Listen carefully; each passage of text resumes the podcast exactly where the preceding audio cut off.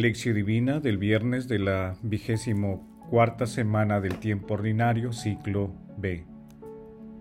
San Roberto Belarmino, obispo y doctor de la Iglesia, impresión de las llagas de San Francisco de Asís. Jesús iba caminando de ciudad en ciudad y de pueblo en pueblo, predicando el Evangelio del reino de Dios.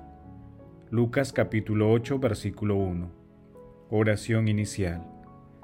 Santo Espíritu de Dios, amor del Padre y del Hijo, ilumínanos con tus dones para que podamos comprender los tesoros de la sabiduría que Jesús nos quiere revelar en este día. Otórganos la gracia para meditar los misterios de la palabra y revélanos sus más íntimos secretos. Madre Santísima, intercede ante la Santísima Trinidad por nuestra petición. Ave María Purísima, sin pecado concebida. Paso 1. Lectura. Lectura del Santo Evangelio según San Lucas, capítulo 8, versículos del 1 al 3. En aquel tiempo, Jesús iba caminando de ciudad en ciudad y de pueblo en pueblo, predicando el Evangelio del reino de Dios. Lo acompañaban los doce y algunas mujeres que él había curado de malos espíritus y enfermedades. María la Magdalena, de la que había salido siete demonios, Juana, mujer de Cusa, un administrador de Herodes, Susana y otras muchas que le ayudaban con sus bienes. Palabra del Señor, gloria a ti Señor Jesús. San Roberto Bellarmino nació en Montepulciano, Italia, el 4 de octubre de 1542 entró en la orden jesuita y fue ordenado sacerdote el 25 de marzo de 1570. Se desempeñó como profesor, prefecto de estudios y director espiritual en Lovaina, teniendo entre sus dirigidos a San Luis Gonzaga. También fue consultor del Santo Oficio y arzobispo de Capua. De Capua. En Roma, escribió la mayoría de sus obras, donde murió el 7 en Roma, escribió la mayoría de sus obras, donde murió el 17 de septiembre de 1621. Fue canonizado el 29 de junio de 1930 y declarado doctor de la Iglesia el 17 de septiembre de 1931. El 17 de septiembre todas las comunidades franciscanas celebran la impresión de las llagas de San Francisco de Asís. Pocos santos han influido tanto en la historia civil y eclesiástica de todos los tiempos como el pobrecillo de Asís. Y pocos han vivido las máximas evangélicas como este hombre que se identificó tanto con Jesucristo crucificado que mereció recibir en su cuerpo las señales de la pasión. En el pasaje evangélico de hoy, en la misma línea de la lectura de ayer, Jesús trae por los suelos todos los prejuicios en torno a la mujer, mostrándose audaz y sorprendente. Para Jesús, el hombre y la mujer tienen la misma dignidad como hijos y criatura de Dios. Para Jesús, el hombre y la mujer tienen la misma dignidad como hijos y criaturas de Dios. A ambos los bendijo y les confió la creación. Hombres y mujeres imitaban los ejemplos de Jesús. La naciente iglesia estaba integrada por hombres y mujeres que renunciaron a su vida anterior para seguir a Jesús. San Lucas es el evangelista que narra el mayor número de episodios que destacan la relación entre Jesús y las mujeres. Paso 2. Meditación. Queridos hermanos, ¿cuál es el mensaje que Jesús nos transmite a través de su palabra? La lectura resalta de manera especial el rol que cumplían las mujeres como seguidoras de Jesús. Ellas no se mantienen en el anonimato del gentío que sigue a Jesús, sino que con una fidelidad especial lo acompañan desafiando las difíciles condiciones del camino itinerante de nuestro Señor Jesucristo. Como decía San Juan Pablo II, desde el comienzo de la misión de Cristo, la mujer muestra con relación a Él y a todo su misterio una particular sensibilidad que corresponde a una de las características de su feminidad. Además, conviene señalar que esta verdad se confirma de manera particular en el misterio pascual, no solamente en el momento de la crucifixión, sino todavía más al amanecer del día de la resurrección. Las mujeres son las primeras en estar junto al sepulcro, son las primeras que lo encuentran vacío, son las primeras en oír, no está aquí, ha resucitado como había dicho. Mateo capítulo 28 versículo 6. Son las primeras en abrazar sus pies. Mateo 28 capítulo 9. También son las primeras llamadas a anunciar esta verdad a los apóstoles.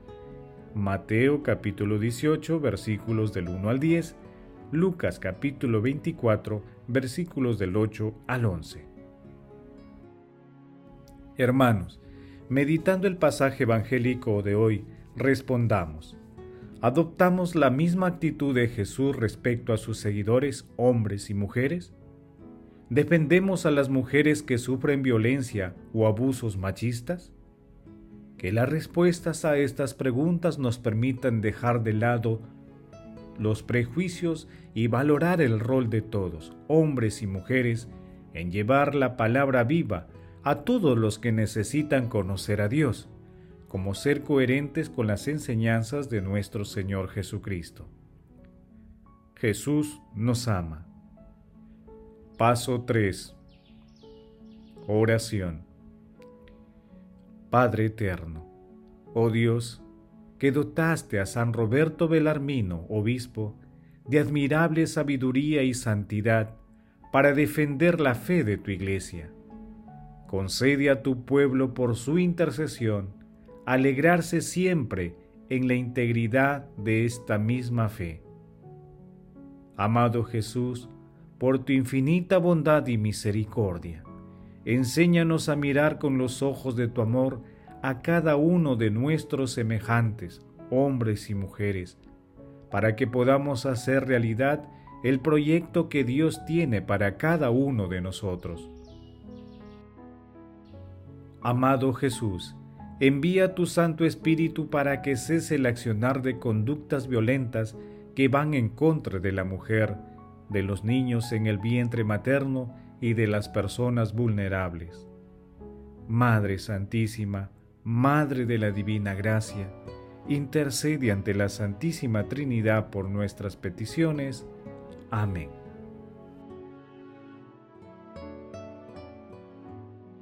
Paso 4. Contemplación y acción. Contemplemos a nuestro Señor Jesucristo a través de la leyenda mayor franciscana. Elevándose pues a Dios a impulsos del ardor seráfico de sus deseos y transformado por su tierna compasión en aquel que a causa de su extrema caridad quiso ser crucificado, Cierta mañana de un día próximo a la fiesta de la exaltación de la Santa Cruz, mientras oraba en uno de los flancos del monte, vio bajar de lo más alto del cielo a un serafín que tenía seis alas tan ígneas como resplandecientes. En vuelo rapidísimo avanzó hacia el lugar donde se encontraba el varón de Dios, deteniéndose en el aire apareció entre las alas la efigie de un hombre crucificado, cuyas manos y pies estaban extendidos a modo de cruz y clavado en ella.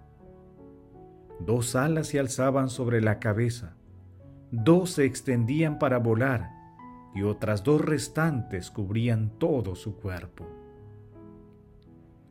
Ante tal aparición, el santo quedó lleno de estupor y experimentó en su corazón un gozo mezclado de dolor. Se alegraba, En efecto, con aquella graciosa mirada con que se veía contemplado por Cristo bajo la imagen de un serafín. En efecto, con aquella graciosa mirada con que se veía contemplado por Cristo bajo la imagen de un serafín. Al mismo tiempo, al verlo clavado en la cruz era como una espada de dolor compasivo que atravesaba su alma.